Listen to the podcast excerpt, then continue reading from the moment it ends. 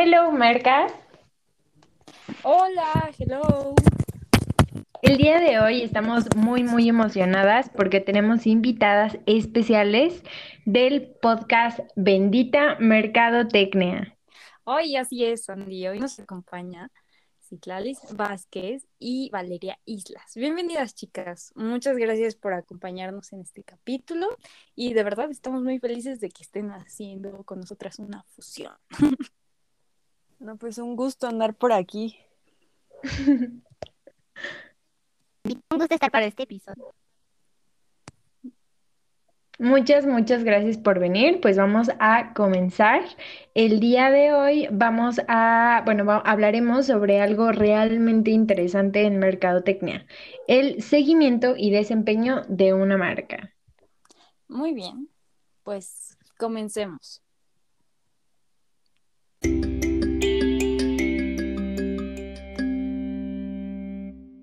Y eh, bueno, chicas, ¿alguien nos puede contar si han escuchado hablar eh, VCMBC? Y para quienes no saben a qué se refieren estas siglas, es el valor capital de marca basado en el cliente. Ok, sí, yo he escuchado hablar sobre este modelo, la verdad es que es muy, muy interesante. Este modelo propone una guía para la medición del desempeño con base en métodos básicos. Son dos en específico, el indirecto, que identifica y controla las estructuras de conocimiento de marca de los consumidores para de- determinar las fuentes potenciales del brand equity, que fue algo que hablamos en un- nuestro, uno de nos- nuestros primeros capítulos.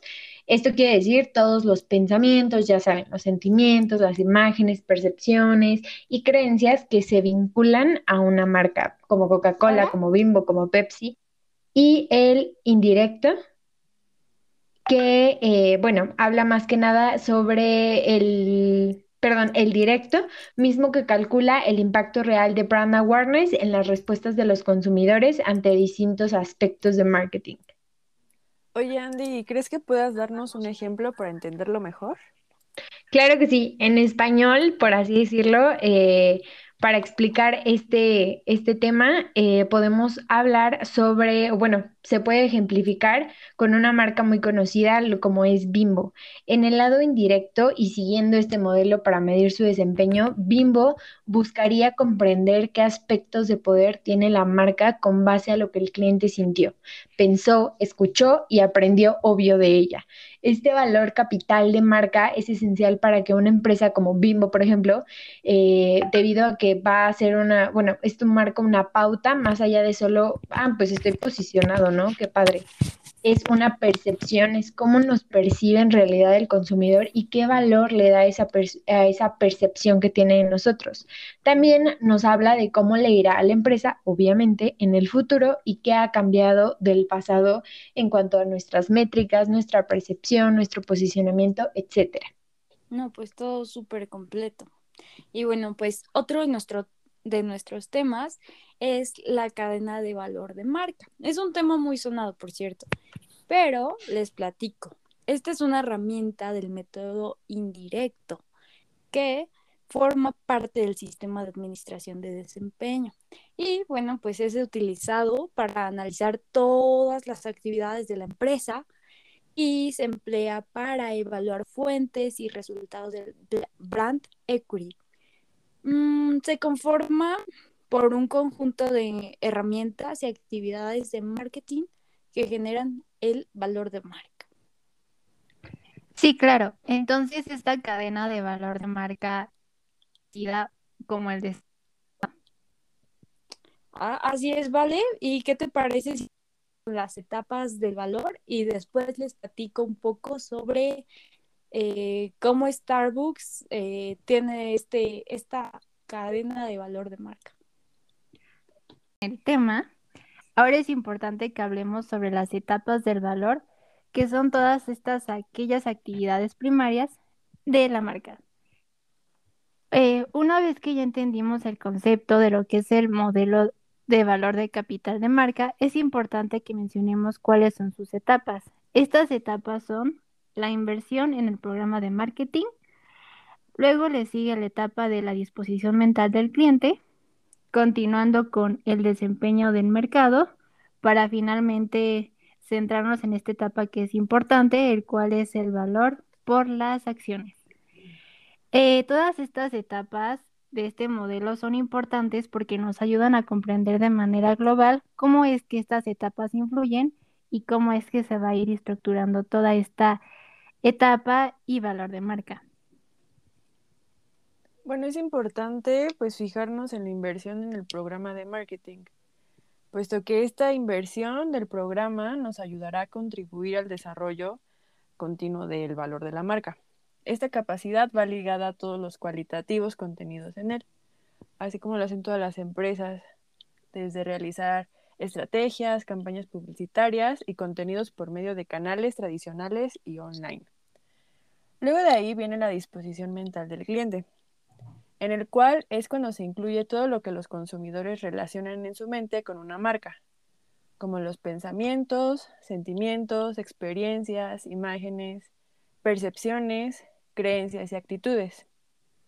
Todo esto aplica absolutamente para todas las marcas. Hablemos un poco de Apple. Escuchamos esta marca y lo asociamos a conceptos de innovación, calidad, moda, tecnología, estatus, entre otras cosas más. Si bien son conceptos y pensamientos positivos. Pero, ¿qué tal sobre el desempeño del mercado y el valor por accionista? Si retomamos de nuevo el caso de Apple, eh, este desempeño es cuando se miden las acciones que pasa la marca o que tiene frente a sí mismo, con sus consumidores o frente al mercado. ¿Pero por qué? Esto es debido a que los precios que se fijan, debido a su participación en el mercado, los ingresos que se obtienen, la expansión que tienen como marca en diferentes eh, países y pues obviamente la estructura de costos.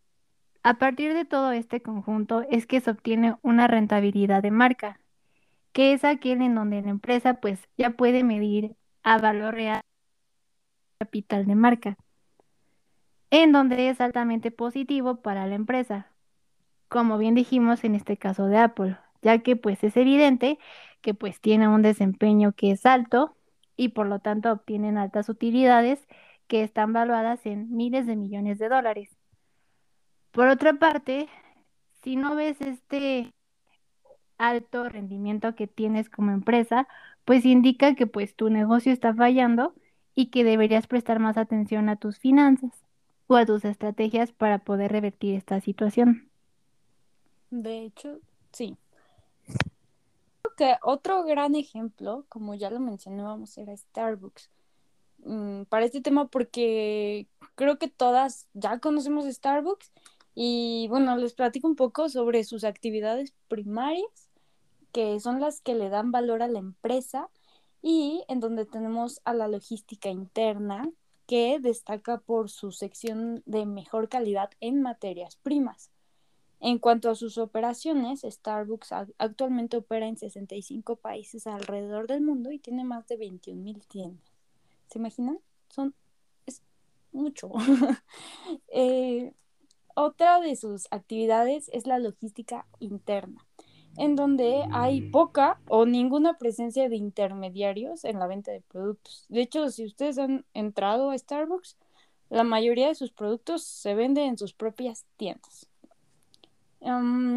las estrategias que promueve el marketing en las ventas están basadas en las experiencias del cliente y en el sentido de pertenencia de estos. Y bueno, por último, en las actividades primarias, tiene como objetivo conseguir la fidelidad de los clientes. ¿Cómo ven? Pues bastante interesante. Súper interesante. Pues bueno, también dentro de esto están las actividades secundarias y es importante aquí la infraestructura construida por diseños y por su arquitectura agradable, acompañada de un buen servicio por los empleados y además del aprovisionamiento, en donde los agentes de la empresa se encargan de viajar a los distintos países y establecer relaciones estratégicas con estos. Por supuesto que dentro de estas actividades secundarias están los recursos humanos y el desarrollo tecnológico. Y bueno, con este análisis de cadena de valor, tanto de Apple como de Starbucks, nos damos cuenta de todo, todo lo que hay detrás de una marca para llegar a tener esa calidad y ese éxito al que ellos han llegado en diferentes industrias. Claro, y aparte, bueno, estas son las actividades obvio más importantes, pero se necesitan actividades que apoyen o soporten estas actividades primarias y secundarias y les den un lugar sobre la estrategia o sobre el proceso, ¿no es así? Sí, sí, totalmente de acuerdo. Oh, ¿y cuáles son esas? ¿Nos podrías explicar un poquito acerca de esas actividades, Andy? En sí, como cuál es su función y así. Claro que sí, de hecho esto es súper resumido. Eh, ahora vamos a platicar tantito sobre el multiplicador de valor, también llamado actividades de apoyo. Literal, son actividades que solo soportan, apoyan, mejoran, como ustedes lo quieran llamar, a estas actividades primarias y secundarias, que son las, eh, pues, las, las más importantes, por así decirlas. Estas actividades de apoyo están conformadas por tres es la calidad de programa, las condiciones del mercado y eh, los sentimientos del inversionista. Eh, la calidad del programa, en el multiplicador de la calidad del programa, es útil, bueno, este, esta actividad es útil para conocer la capacidad del plan de marketing para influir en los consumidores.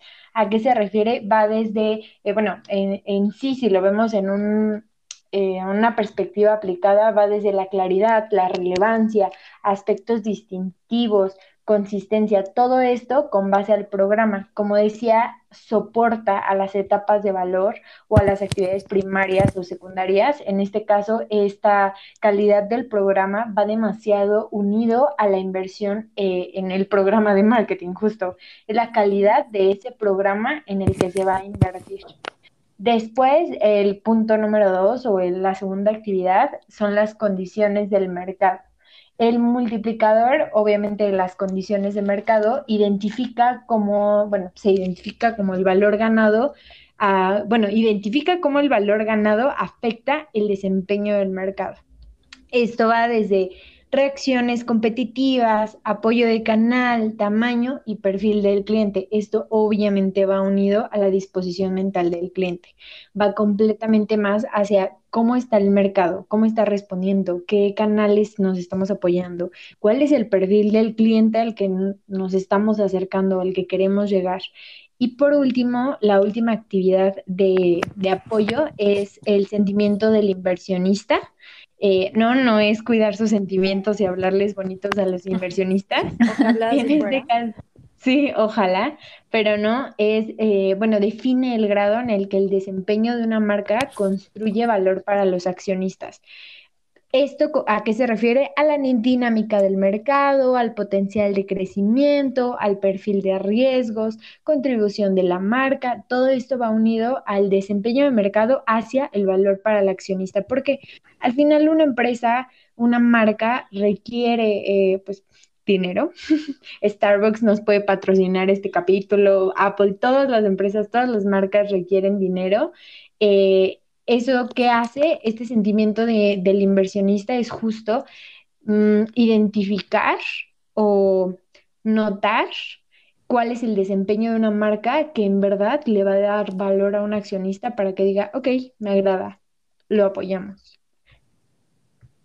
¿Qué les parece esto? No, pues es que, o sea, tal cual como lo dices, son de apoyo y, y, y complementan. Exacto. Exacto.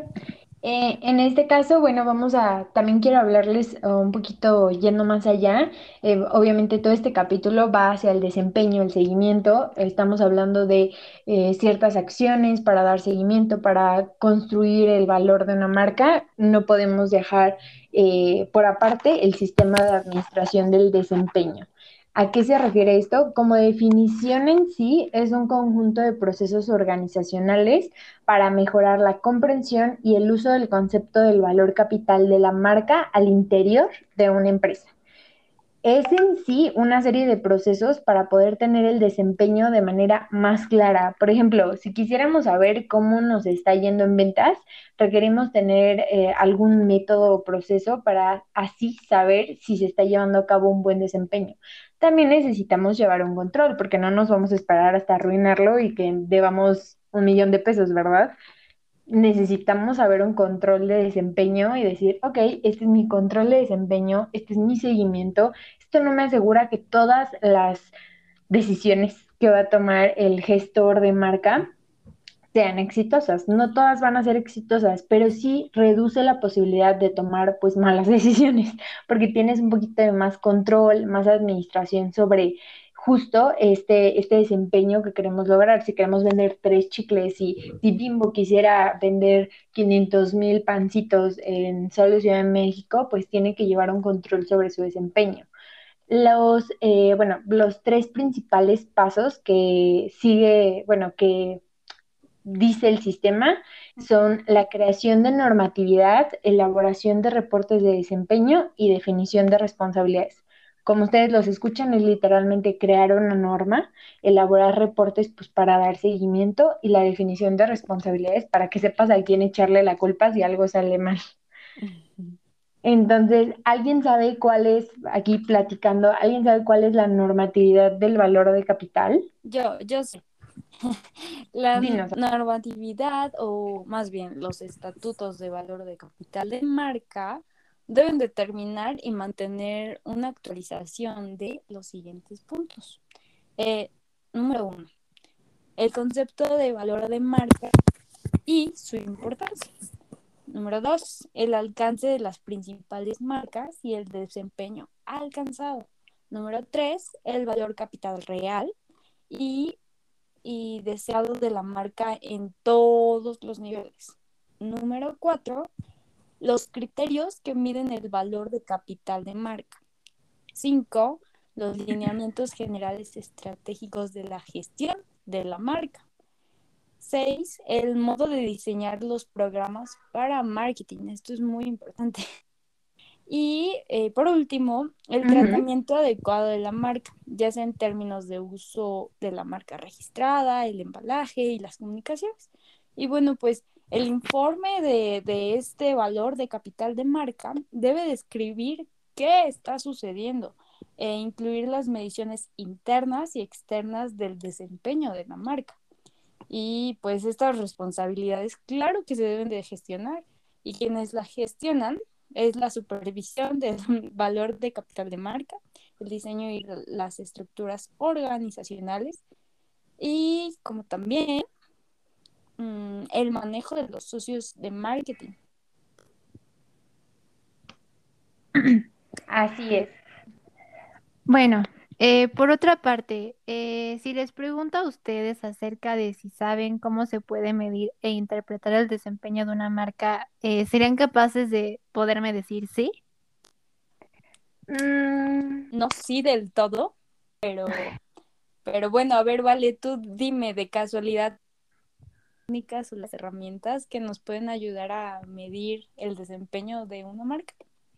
Sí, claro. Eh, existen varias técnicas de investigación cualitativa que pues justamente nos ayudan mucho para poder interpretar estos resultados, ya que pues este tipo de resultados siempre son subjetivos y pues nos ayudan mucho a que estas técnicas nos den una, bueno, nos den respuestas que los consumidores justamente nos responden para que podamos pues analizar la información que obtenemos acerca de cada opinión o pensamiento que pueden tener estos consumidores. Pero a ver, ¿qué les parece si hacemos un ejercicio en el cual yo les explico de qué tratan algunas de estas técnicas cualitativas y cualquiera de ustedes pues me puede responder como si fueran pues un consumidor. ¿Qué dicen? Me, late. Ok. Me gusta. Algo más dinámico necesitamos. Sí, sí. Perfecto. Eh, primero vamos a empezar usando pues a la empresa Amazon. Amazon es bastante genial y pues para esta primera técnica vamos a utilizar la de libre asociación, la cual esta técnica pues es aquella en donde se pide al consumidor que nos mencione lo primero que se le viene a la mente cuando piensa en una marca. Eh, reitero, usaremos Amazon. Comprar. Rapidez. Muy bien, Andy, justo así. continuando con otra técnica, eh, bueno, me gustaría también oír a otra de ustedes, entonces, ¿quién se anota? Yo, yo, yo, yo quiero. Perfecto, Sid. Bueno, para esta técnica es la de técnicas proyectivas, en la cual esta es una herramienta de diagnóstico que a nosotros como investigadores de marca, pues nos ayuda a conocer las verdaderas opiniones y sentimientos de los consumidores. Ahora, Citlari, me gustaría que me dijeras qué opinas acerca de la marca Bimbo, qué opiniones tienes, qué sentimientos te provoca y pues sabremos si son opiniones o pensamientos positivos o que no te guste la marca o simplemente te es indiferente. Cuéntame. Ay, nada más hablan de Bimbo y me acuerdo de sus panes y me da hambre, oigan. Sí. Ah, por lo que veo. Pues sí, me provocan como sentimientos así como de felicidad, como que me hacen sentir en casa, como que me recuerda a la familia, cariño y así. Ay, sí. Estoy de acuerdo. Sí, o sea, entonces sí, lo que tienes es una opinión y un pensamiento altamente positivo de Bimbo, es muy bueno. Pero, a ver, Avi, te toca a ti. Ahora yo, hablaremos. yo, sí. Ahora hablaremos de la técnica de mediciones comparativas. Pero esta vez no te voy a hacer un ejercicio. Más bien te quiero preguntar, ¿de casualidad tú has oído hablar de esta técnica? Sí. ¿Y qué me cuando, puedes decir? mm, pues sí, ¿no? Por medio de diferenciadores, eh, evalúan la personalidad de dos o más marcas. Y creo que esto se utiliza para mm, como las comprobaciones de comprobaciones y calificaciones de estas marcas. Muy bien, Avi, dominas realmente bien este concepto. Ahora, ¿alguno de ustedes sabe o podría decirme acerca de qué trata la técnica de métodos experienciales?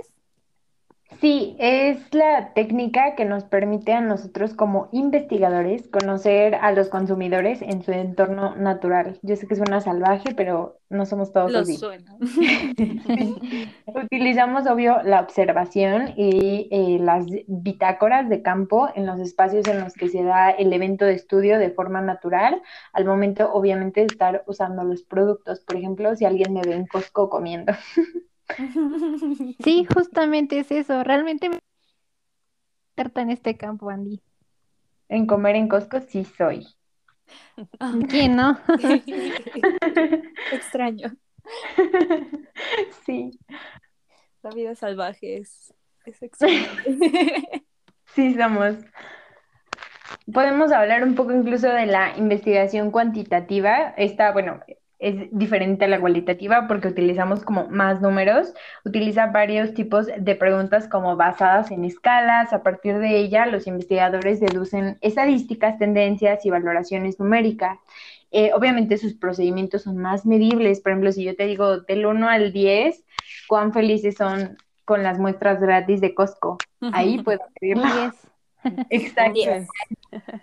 Exacto, con eso se puede medir y obviamente eh, pues objetivamente puedes reconocer y también puedes utilizar como, bueno, verificar la recordación y el reconocimiento pues de marcas, creencias e imagen y eh, aunque no están libres del sesgo de respuestas falsas, que sí podemos mentir como, ay, yo no como en Costco, pues algunas de las técnicas frecuentemente son como pruebas de información incompletas, presentan obviamente al consumidor palabras claves o textos incompletos, como a mí me gusta comer pruebas gratis en, y ya, tú lo rellenas. También eh, las técnicas de seguimiento ocular se apoyan obviamente dispositivos tecnológicos que permiten identificar los elementos atractivos al consumidor. Obviamente te los ponen y ahí te traen como loca viendo cosas a ver cuál sí te llama. No Eh, sabía. Sí, ahí hay, hay cosas bien raras, ¿eh? O sea, lo ven como por colores y así, y así ven hacia dónde se van tus ojos verdaderamente. O sea, Mm, sí, yo, yo sí he visto esos estudios en, en YouTube. Yo no, pero sin duda me gustaría algún día poder experimentar de esta técnica ocular. Seguramente yo en el pasillo de comida sería como fallo. Está viendo todo. Bagels. Sí. Pero bueno, también están las, eh, los, el recuerdo ayudado o recuerdo no ayudado. Se identifica asociaciones positivas de las marcas con las percepciones y expectativas de los usuarios. O sea, hace lo que acaba de pasar con City, con todas de Bimbo, así de, ay, no manches, es que, por ejemplo, a mí mi primo trabaja en Bimbo y cada que pues, le daban producto gratis todos los días, entonces me lo traía y eso a mí me da muchísimo amor porque siempre me traía comida. Generas una asociación positiva.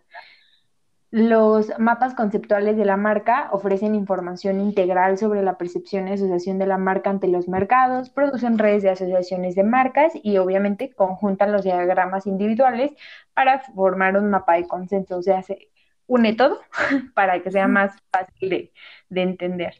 Y después eh, está la encuesta en línea eh, permite obviamente al consumidor responder desde la privacidad sin la presión del encuestador, así para que no esté sudando, así de no te preocupes, responde, nadie te va a opinar, nadie te va a juzgar. Y eh, pues son más que nada eh, esas, la, están otras dos, que son pues la técnica de regresión multivariada y el escalamiento multidimensional. Son un poco más profundas, son pruebas, la primera es una prueba indirecta que puede evaluar la importancia derivada y la segunda es el procedimiento para determinar imágenes relativas percibidas a partir de una marca. Pero en verdad las principales son las que les acabo de mencionar. No, sí, y fuera de eso, o sea, cada una es para un concepto distinto, ¿no? Y, y ayudan muchísimo. Sí, y claro. De, de, a quién nos estamos refiriendo o qué es lo que queremos obtener del consumidor. Sí, estoy de acuerdo, pero sin duda yo creo que mi favorita y con la que yo me sentiría más cómoda sería con una encuesta en línea, porque me permite ser más objetiva y pues expresarme más sin tenerla... Más libre, ¿no? Ajá, más libre. Sin eh, la verdad a mí sí me gustaría probar la técnica ocular. También yo tengo pendiente esa. Sí, sí, sí. Pero bueno, ahora pasemos al bendito modelo de Brand, Brand Dynamics. Eh, ¿Ustedes saben de qué es este modelo y qué es lo que principalmente busca medir? Mm, me suena, creo que sí he escuchado hablar un poco de él, pero la verdad es que no, nunca profundicé como bien en ese tema. Y pues, a ver, me gustaría que nos platicaras más para conocer un poco de qué trata. Sí, sí, es válido que a veces no profundicemos mucho en este tema, pero pues aquí te lo voy a explicar. Si bien el modelo de Brand Dynamics representa gráficamente la fortaleza de relación que tienen los consumidores con una marca, eh, este modelo pues adopta un enfoque de forma jerárquica por medio de una pirámide en donde se determinan las fortalezas en base a cinco niveles. El primero es la presencia, seguido de relevancia, que continúa por desempeño, para finalizar con ventaja y vinculación. Y más adelante les vamos a explicar un poquito más acerca de cómo se distribuye pues este nivel jerárquico. Sí, de hecho, ya, ya empiezo como a recordar y creo que para entenderlo mejor hay que usar el ejemplo de Apple una vez más. Y bueno, como todos saben, este es un ejemplo clásico de una gran empresa de tecnología cuya marca se había vuelto una marca en crecimiento y necesitaba atraer a un público mucho más joven. Sí, claro, Abby. Y pues esto que sucede con Apple y en los últimos años es que esta marca pues ha adoptado un enfoque centrado en la experiencia con el consumidor, ya que pues principalmente se dedica al desarrollo de teléfonos inteligentes, computadores y todo aquello que tenga que ver con softwares. Esto porque la marca tiene el objetivo de revitalizar la marca, por lo cual desde sus inicios actualizó su identidad de marca con un logotipo único que es innovador. Entonces, todo el conjunto de esto, pues lo ha llevado a tener una marca de identidad de éxito, porque pues obviamente se especializan muy bien, porque es una marca que como ya mencioné es innovadora, tiene calidad, genera estatus y pues ofrece buenas experiencias con el consumidor. Entonces Apple está en todo y es bastante genial. Sí, justo creo que esa es la clave como del éxito para muchas marcas como Amazon, como Apple, que seguir innovando y nunca dejar de innovar y siempre buscar un diferenciador, Sí, creo que sí. Sin duda yo que- quiero ser así, tener una empresa como dos.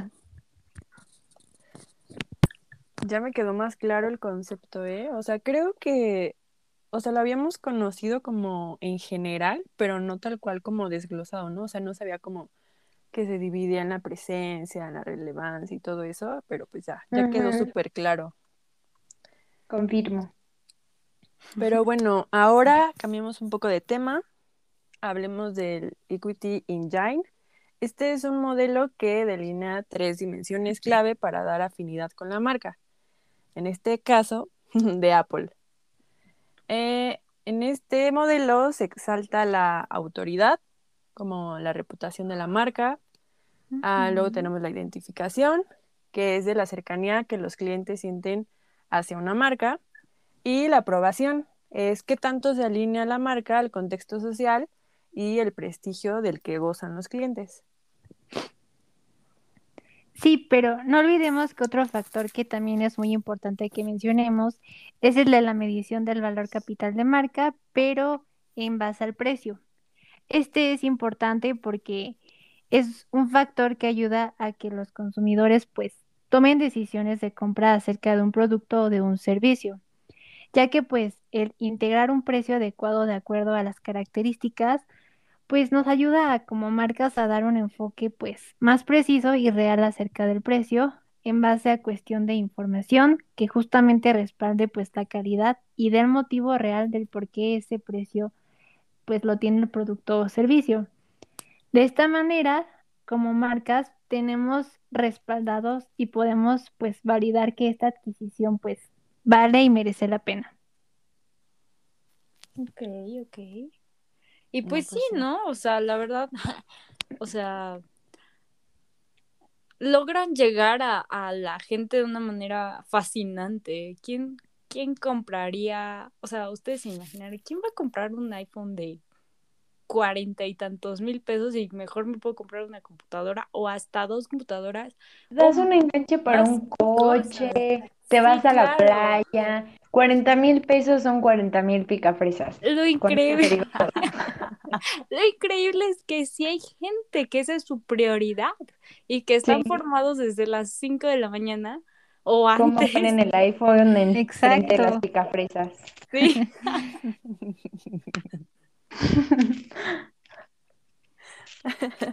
Pero bueno, ya dejando de lado las picafresas, que es un buen negocio, oigan, Sí.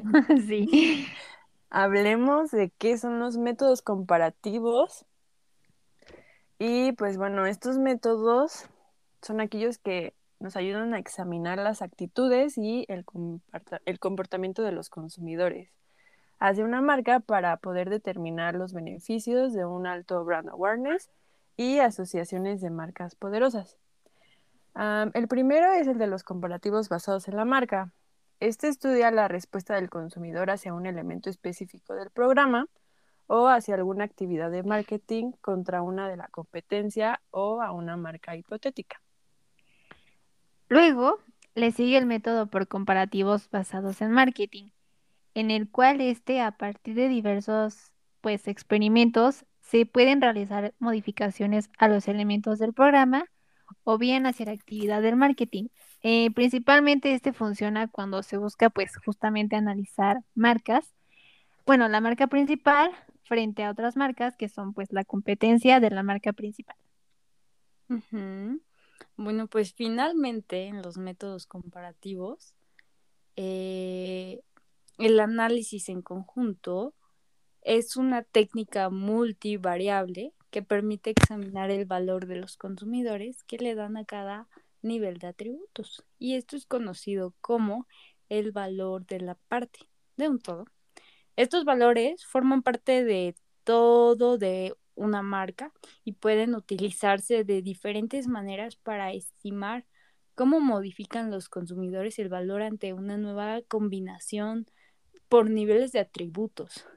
No, no sé si alguien tiene como un ejemplo por decir los, los cereales, ¿no? A, a mí antes me gustaban por sus sabores, por sus colores y ahora les puedo jugar que me gustan por sus diseños. A mí me sigue gustando su sabor.